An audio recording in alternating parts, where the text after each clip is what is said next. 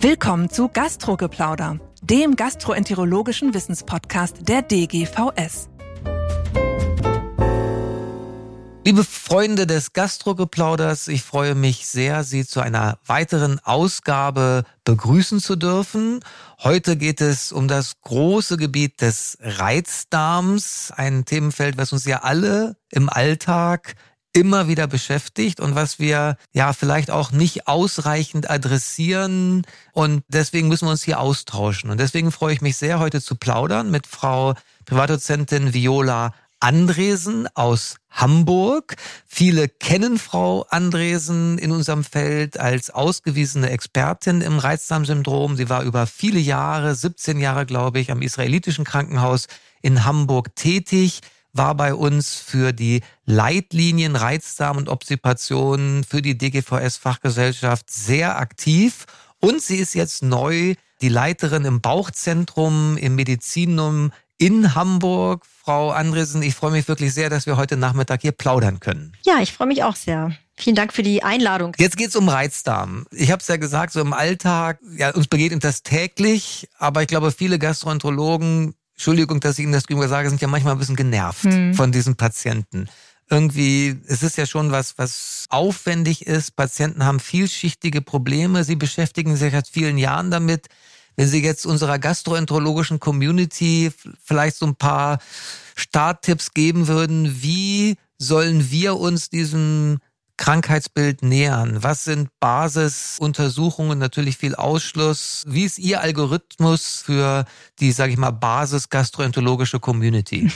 Ja, dass diese Genervtheit aufkommt, liegt ja unter anderem daran, dass wir keine feste Diagnose haben. Also wir haben nicht den einen Test, mhm. der das Reizdarmsyndrom nachweist oder ausschließt, sondern Sie haben es schon angesprochen, wir haben immer noch das Problem, dass wir doch sehr viel andere Differentialdiagnosen ausschließen müssen, die letztendlich einfach genau die gleichen Beschwerden machen können. Das ist der erste schwierige Schritt und der zweite schwierige Schritt in der langjährigen Betreuung von diesen Patienten ist ja auch, dass wir zwar viele verschiedene Therapieansätze haben, aber eben auch da nicht die eine Therapie, die bei allen hilft, sondern es ist auch ein sehr oft mühsames Herantasten von unterschiedlichen Kombinationen, bis man wirklich eine gute Behandlung findet. Also das ist insgesamt schon so, dass Reizdarmpatienten aufwendig sind. Ich glaube, das bleibt auch erstmal so, bis mhm. wir die Krankheit besser verstanden haben. Ich glaube, beim Ausschluss ist zunächst erstmal das Wichtige, dass man die ja wirklich gefährlichen Krankheiten ausschließt. Kolonkarzinom, Ovarialkarzinom bei Frauen, also gynäkologisch sollte auch immer mit zum Check-up gehören. Natürlich chronisch entzündliche Darmerkrankungen, Zöliakie, also die strukturellen Erkrankungen, die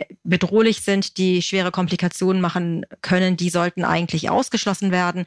Wir sagen insgesamt bei Reizdarmsymptomatik mit Durchfall muss auf jeden Fall umfangreicher geguckt werden, weil wir da sehr viel häufiger strukturelle Ursachen finden und eben kein mhm. Reizdarm, anders als vielleicht beim reinen Verstopfungs- oder Blähtyp. Natürlich gehört auch immer Blutabnahme dazu, CRP, Blutbild. Zumindest sollte das einigermaßen in Ordnung sein. Es schließt natürlich auch nicht aus, dass man nicht trotzdem was Schlimmeres haben kann, aber man sollte eben einmal auf jeden Fall Blut gucken. Und wir sind natürlich doch irgendwo am Ende des Tages immer sehr großzügig bereit, die Patienten auch zu endoskopieren. Mhm. Und letztendlich ist es immer schön, wenn man irgendwann eine Iliokoloskopie unterbringen kann. Idealerweise auch dann mit Stufenbiopsien, insbesondere wenn Diarrhoe vorliegt. Und wir haben auch immer sehr gerne noch die Duodenalbiopsien, gerade bei dem Durchfalltyp, um einfach zum Beispiel auch die Zöliakie auszuschließen. Falls das nicht möglich ist, sollte man auf jeden Fall die Zöliakie-Antikörper mal bestimmen. Hm. Darf ich mal ganz kurz nachhaken, was die Endoskopien angeht? In der Tat, wahrscheinlich waren ja alle Patienten dann einmal endoskopiert. Jetzt haben Sie eben gesagt, Stufenbiopsien. Mhm. Muss ich denn immer, was ich, mikroskopische Colitis, andere Dinge, ausgeschlossen haben. Wir kriegen ja auch viele Patienten überwiesen, die hatten ihre Spiegelung mhm. und dann haben die von mir aus im Rahmen einer Vorsorgekoloskopie einmal reingeguckt, hatten Glück vielleicht irgendwie zwei Polypen oder Adenome abgemacht, aber haben jetzt nicht eine ausführliche histologische Diagnostik durchgeführt. Fordern Sie das zwingend, das doch noch auszuschließen? Beim Diarrhoetyp auf jeden Fall. Also wir fischen immer mhm. wieder Patienten raus, die tatsächlich dann nochmal endoskopiert werden, dann Biopsien bekommen und dann doch am Ende eine mikroskopische Colitis haben. Wenn es ein reiner Blähtyp oder Schmerztyp ist, muss das ja nicht zwingend sein, denn die Kolitiden, die mikroskopischen, manifestieren sich ja in der Regel schon mit irgendeiner Form von Durchfallsymptomatik. Okay, also das ist, glaube ich, wichtige Botschaft. Im Zweifelsfall dann nochmal spiegeln, nicht damit zufrieden geben lassen, dass der Kollege vorher oder die Kollegin gesagt hat, es war mal alles gut, es lohnt sich schon noch reinzugucken, wenn man sie rausfischt. Ja, viel häufiger sehen wir das Ganze ja auch bei der Magenspiegelung. Da wird vielleicht nochmal nach Helicobacter geguckt, aber äh, ganz oft werden die Duodenalbiopsie nicht mitgemacht und das ist dann immer besonders ärgerlich, wenn dann schon mal gespiegelt wurde und das wäre so ein einfaches, das mal eben nochmal mitzumachen. Und was ist mit Funktionsdiagnostik? Also müssen die alle irgendwelche Atemtests machen? Ja, also wie gesagt, man kann natürlich jetzt nicht die gesamte diagnostische Bandbreite über alle Patienten erstmal ausschütten, sondern man macht das natürlich so ein bisschen in Stufen. Also man guckt eben erstmal, hat man mhm. das Schlimme ausgeschlossen und dann guckt man natürlich auch so ein bisschen, wie ist die Symptomatik. Und wenn die Blähungen im Vordergrund stehen, oder auch Durchfall, dann würde man schon auch an die H2-Artentest denken, bakterielle Dünndarmfehlbesiedlung oder Überbesiedlung, die SIBO. Erst in zweiter Linie, wenn der Test unauffällig ist, macht es dann Sinn, auch mal nach Laktose und Fructose zu gucken oder eventuell auch Sorbitol. Häufig übersieht man vielleicht auch eine Fettverdauungsstörung. Triglycerid-Atemtest mhm. ist eigentlich da zu bevorzugen. Viele Patienten bekommen natürlich die Elastase im Stuhl gemessen, die kann aber ganz oft unauffällig sein und trotzdem eine Fettverdauung vorliegen, sei es durch eine Asynchronie oder warum auch immer. Das vielfach verstehen wir es gar nicht so, weil wir fischen immer mal wieder Patienten heraus, die eine Fettverdauungsstörung mhm. haben bei normaler Elastase im Stuhl. Und dann hängt es eben so ein bisschen davon ab, welche Diagnostik macht Sinn bei welcher Symptomatik. Ne? Aber das heißt, Sie würden sich bei Arztbriefen nicht zufrieden geben mit einer reinen Diagnose Reizdarm, sondern der Typ ist für Sie wichtig. Ne? Genau. Also das vielleicht auch als Botschaft für unsere Hörerinnen und Hörer, dass man hier ganz klar differenziert, weil einfach die Ansätze, die dann folgen, unterschiedlich sind. Richtig, richtig? genau. Also wie gesagt, ich glaube, unterscheiden vor allen Dingen zwischen, also der Durchfalltyp braucht eine andere Diagnostik als der Blähtyp und der Obstipationstyp hm. zum Beispiel, der würde vielleicht mehr so Motilitätsdiagnostik noch benötigen. Das Ganze, äh, das wäre mir auch nochmal wichtig zu erwähnen, heißt aber nicht, dass man die Patienten nicht trotzdem schon mal anbehandeln kann. Also man muss die nicht jetzt ein halbes Jahr durch die Diagnostik schicken und denen nicht schon mal irgendwas anbieten an Therapie. Das kann man quasi parallel ja schon machen, während noch die Diagnostik läuft. Mhm. So, jetzt haben Sie ja auch schon anbehandelt. Wir kommen auch noch zur Therapie. Ich würde gerne mit Ihnen auch noch so eine ganz aktuelle Studie, die im Lancet publiziert wurde, im zweiten Teil hier diskutieren, so als Vorbemerkung schon mal. Bevor ich jetzt anfange mit Therapien, ist ja immer die Frage, wie ausgeprägt sind Symptome, wie werden die besser? Jetzt lasse ich meine Patienten immer so Tagebücher führen. Mhm. Die sind ja sehr unterschiedlich, dann entweder eigene Scores oder eigene haben das. Jetzt in allen Studien gibt es ja immer diese aufwendigen Scores. Muss ich die eigentlich von allen meinen Patienten jetzt ausfüllen lassen? Ist das bei Ihnen regelhaft oder reicht, sage ich mal, so ein eigenes Patientensymptom-Tagebuch, Symptome von 0 bis 10 und dann kann man von mir noch ein bisschen differenzieren von, sag mal, Blähsymptomatik, Schmerzsymptomatik, Durchfallsymptomatik, so als drei Linien. Wie, wie machen Sie das? Was würden Sie empfehlen? Ich glaube, da kann man nichts wirklich vorschreiben. Also ich glaube, es ist in jedem Fall hilfreich, irgendeine Form von Score oder Tagebuchschema zu nutzen, weil man einfach da sehr viel besser wirklich die Symptomatik erfasst und auch wiederum auch Verläufe dokumentieren kann. Und was wir eigentlich regelmäßig nutzen, ist auch diese berühmte Bristol Stoolform Scale zur Einschätzung mhm. des Stuhlgangs in Verbindung vielleicht auch mit der Stuhlfrequenz, also so und so viel Stuhlgänge pro Tag, pro Woche in der und der Konsistenz, dann hat man schon einen relativ guten Überblick über das Stuhlgangsverhalten. Und natürlich Schmerz, da gibt es auch natürlich, wie stark ist der Schmerz auf einer VHS-Skala oder wie viele Tage mit Schmerz. Es gibt ja häufig diesen IBS SSS Score, dieser IBS Symptom Severity Score, der sehr viel in Studien genutzt wird. Den kann man nutzen, aber muss man natürlich nicht. Das ist sehr aufwendig. Man kann auch eigentlich die Patienten einfach fragen. Aber tatsächlich so Tagebücher. Was sehr hilfreich sein kann, zumindest mal phasenweise so Ernährungssymptomtagebücher führen zu lassen, einfach um mögliche Nahrungsmittelauslöser zu identifizieren. Und das lohnt sich manchmal, das reicht auch schon mal drei, vier Tage oder vielleicht eine Woche, wo Patienten mal alles notieren, was sie essen und dann danach eben notieren, ging es ihnen gut oder hatten sie Probleme und wenn ja, welche. Mhm. Wie gehen Sie jetzt weiter vor? Jetzt haben wir gesagt, so Diagnostik haben wir angesprochen. Dann haben wir gesagt, man, das, man kann ja schon mhm. anfangen. Also fangen Sie immer erst jetzt an, sage ich mal, Ernährung und dann fragen ja alle, was gibt's dann an nächste Schritte? Die verschiedenen Dinge, die wir auch in der Leitlinie diskutieren, von Verhaltenstherapien, medikamentöse Therapien etc. Wie ist jetzt Ihr praktisches Vorgehen in Hamburg? Ja, tatsächlich ist das auch so ein bisschen davon abhängig, was die Patienten alle vorher schon gemacht haben. Das liegt natürlich bei uns ein bisschen daran, dass wir tertiäres Zentrum sind und die allermeisten Patienten natürlich mhm. schon alles Mögliche vorher ausprobiert haben. Und dann nimmt man natürlich jetzt nicht das, was sie schon vergeblich versucht haben, sondern setzt was Neues ein. Natürlich kann man sich auch wirklich an der Leitlinie orientieren. Ich glaube, das ist da wirklich ganz hilfreich, weil die auch so ein bisschen nach Symptomen clustert, welches Symptom mit welcher Therapie angegangen wird. Und wenn man jetzt bei Schmerzen zum Beispiel guckt, würde man als erstes mit einem Spasmolytikum starten, zum Beispiel Mibeverin. Das ist auch verschreibungs- und erstattungsfähig.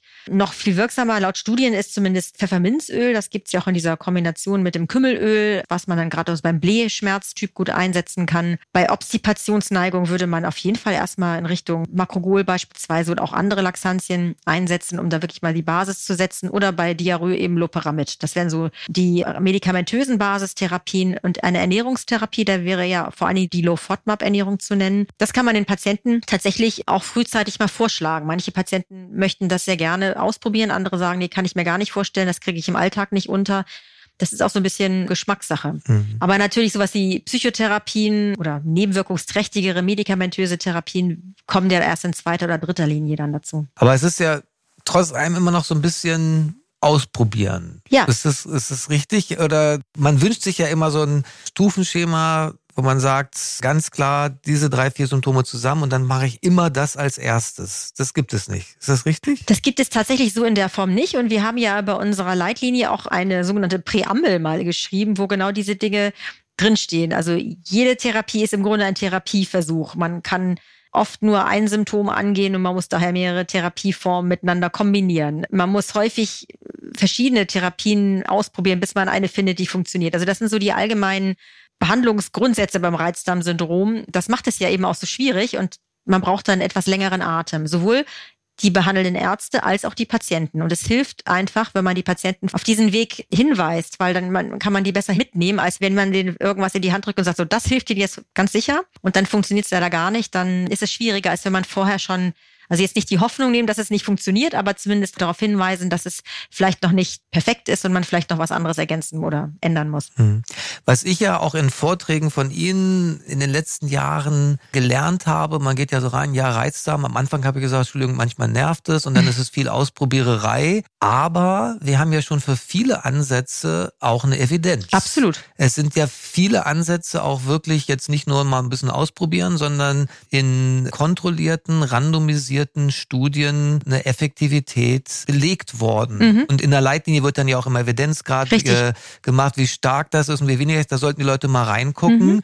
Und ein Satz, bevor wir dann auf die Lancet-Studie kommen, was Evidenz angeht, ein Wort vielleicht zu den Probiotika. Das mhm. ist ja ein langes Thema, viel diskutiert worden. Wenn Sie hier nochmal ein Statement abgeben zu den Probiotika beim Reizdarmsyndrom. Ja, die Probiotika sind ja so ein bisschen eine Therapieform, die aus der pathophysiologischen Hypothese entstanden ist, dass das Mikrobiom, wie bei so vielen anderen Erkrankungen im Darm, natürlich auch eine Rolle beim Reizdarm spielen. Und es gibt auch jede Menge probiotische Studien, es gibt auch Meta-Analysen, aber da sind natürlich wie immer überall Äpfel mit Birnen verglichen. Unterm Strich zeigen alle Meta-Analysen, dass Probiotika als Gruppe moderat wirksam sind.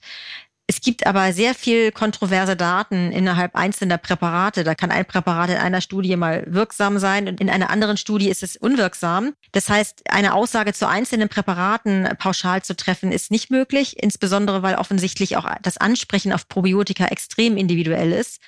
Also der eine braucht vielleicht Bifidobakterien, der nächste braucht Lactobacillen. Der wieder nächste braucht vielleicht Saccharomyces-Präparate. Also es ist sehr, sehr unterschiedlich und Deswegen haben wir so eine allgemeine Formulierung in der Leitlinie gewählt. Probiotika sollten angeboten werden, glaube ich, war die Formulierung, aber haben uns nicht festgelegt auf bestimmte Präparate, weil das einfach, das ist von der Evidenz ja nicht wirklich gerechtfertigt.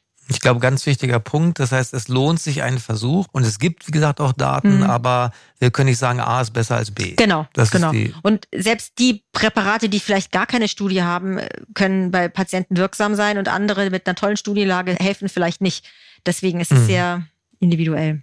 Jetzt wollte ich noch eine Sache mit Ihnen einmal durchsprechen, weil das jetzt auch teilweise in den Medien war. Mhm. Auf der Europäischen Gastroenterologenwoche in Kopenhagen ist eine Arbeit aus England vorgestellt worden, die Amitriptylin in einer niedrigen Dosierung angefangen und dann titriert wurde beim Reizdarmsyndrom eingesetzt wurde. Wenn Sie uns diese Studie vielleicht mal in zwei Sätzen sagen können, was die Kollegen in England gemacht haben, und dann können wir noch mal ein bisschen diskutieren, ob das für uns ja eine Relevanz hat.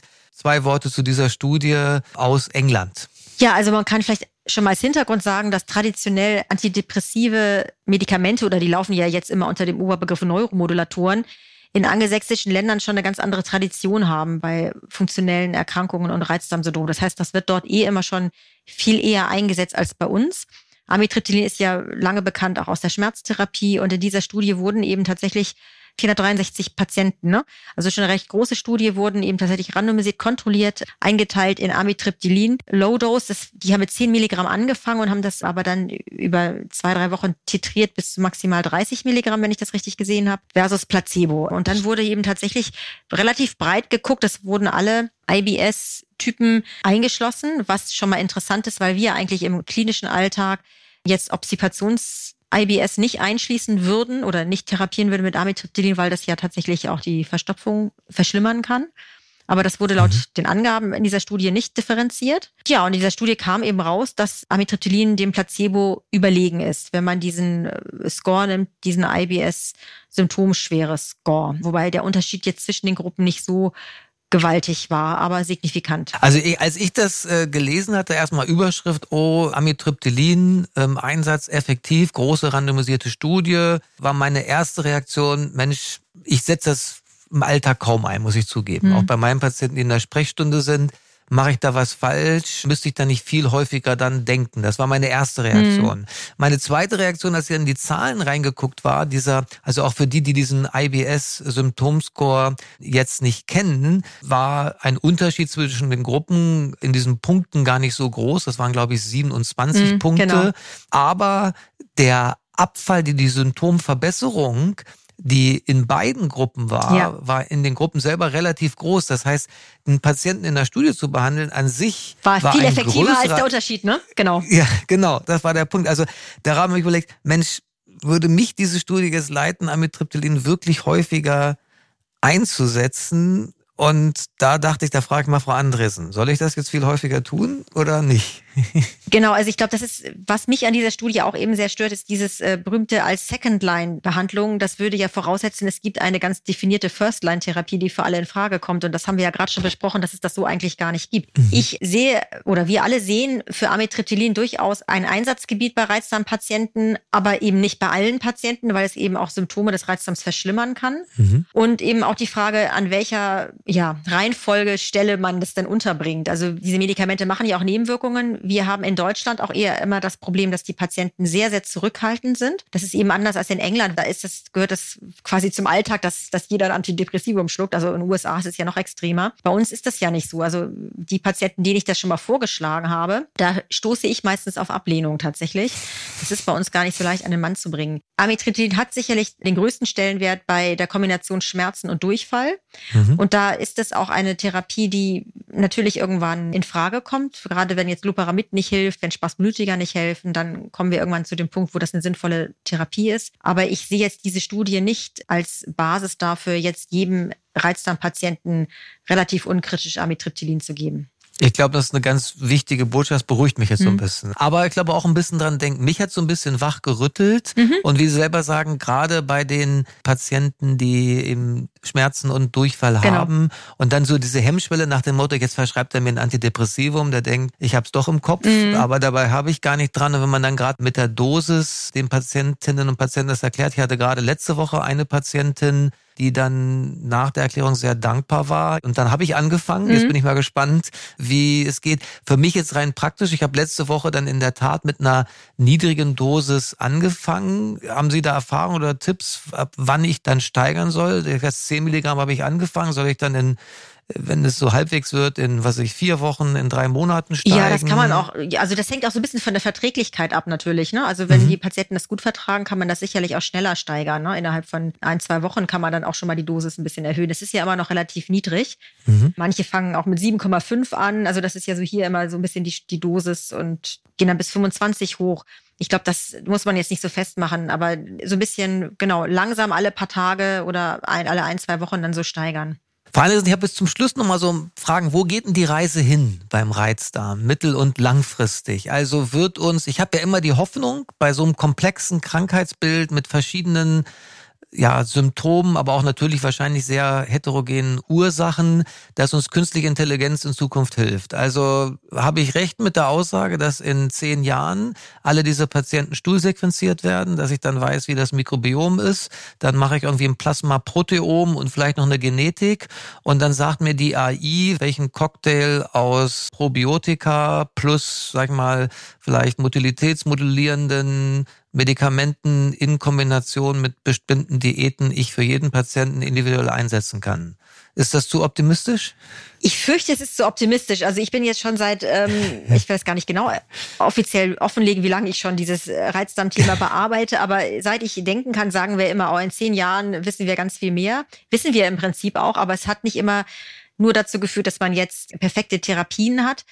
Was mir auch nochmal wichtig wäre zu erwähnen, ist, dass es inzwischen eine ganze Reihe von moderneren Medikamenten gibt, die auch Evidenz haben, die auch in der Leitlinie genannt werden, die aber in Deutschland keine Zulassung haben oder überhaupt nicht verfügbar sind. Das heißt, wir haben mittlerweile das Problem, dass die Patienten im Internet von tollen Therapieformen lesen, die kommen zu uns und wir können es nicht verordnen oder man importiert es für fast 3000 Euro im Monat. Mhm. Das ist sicherlich das nächste Problem, dass wir da auch, glaube ich, echt mit der Versorgung allmählich abgehängt werden und bei den quasi althergebrachten Sachen stehen bleiben, weil es für die Firmen nicht attraktiv ist, ein Reizdarmprodukt in Deutschland auf den Markt zu bringen.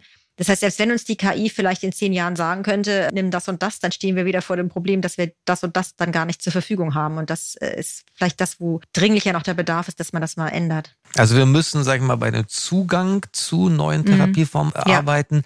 Aber so ein bisschen Hoffnung soll man doch geben. So ganz falsch lag ich doch nicht. Nein, ne? also ich glaube auch Ansatz tatsächlich, dass das für bestimmte Patientensubgruppen so kommen wird. Aber wir werden wahrscheinlich nicht 100 Prozent aller Reizdarmpatienten damit abdecken können, weil das Reizdarm so eine heterogene Erkrankung ist und wir einfach so unterschiedliche Gründe und Pathophysiologien dahinter stecken haben, dass man bei manchen vielleicht wirklich genau diesen Cocktail findet und bei anderen wird es vielleicht noch 20 oder 25 Jahre dauern. Na gut, aber das ist auch eine Perspektive für ja. unsere jungen Gastroenterologinnen und Gastroenterologen. Und ich kann wirklich nur alle ermuntern, sich damit auseinanderzusetzen. Es ist ein Krankheitsbild, was einfach viele, viele Menschen betrifft und die Lebensqualität dieser Menschen beeinflusst oder beeinträchtigt und mhm. die wirklich ja nach Antworten ringen. Absolut, ja. Und pathophysiologisch passiert viel. Also junge Gastroenterologen, nehmt euch diesem Krankheitsbild an. Ich bin sicher, es hat eine Zukunft. Es ist ein ganz spannendes Gebiet, auf jeden Fall. Es tut sich ganz viel und es ist auch ein sehr dankbares Gebiet, wenn man sich diesen Patienten mal widmet. Und manchmal braucht man auch gar nicht die Wunderpille, sondern einfach ein empathisches Gespräch, was bei diesen Patienten wirklich schon ganz viel bewirken kann. Super. Ich glaube, das war ein perfektes Schlusswort, Frau Andresen.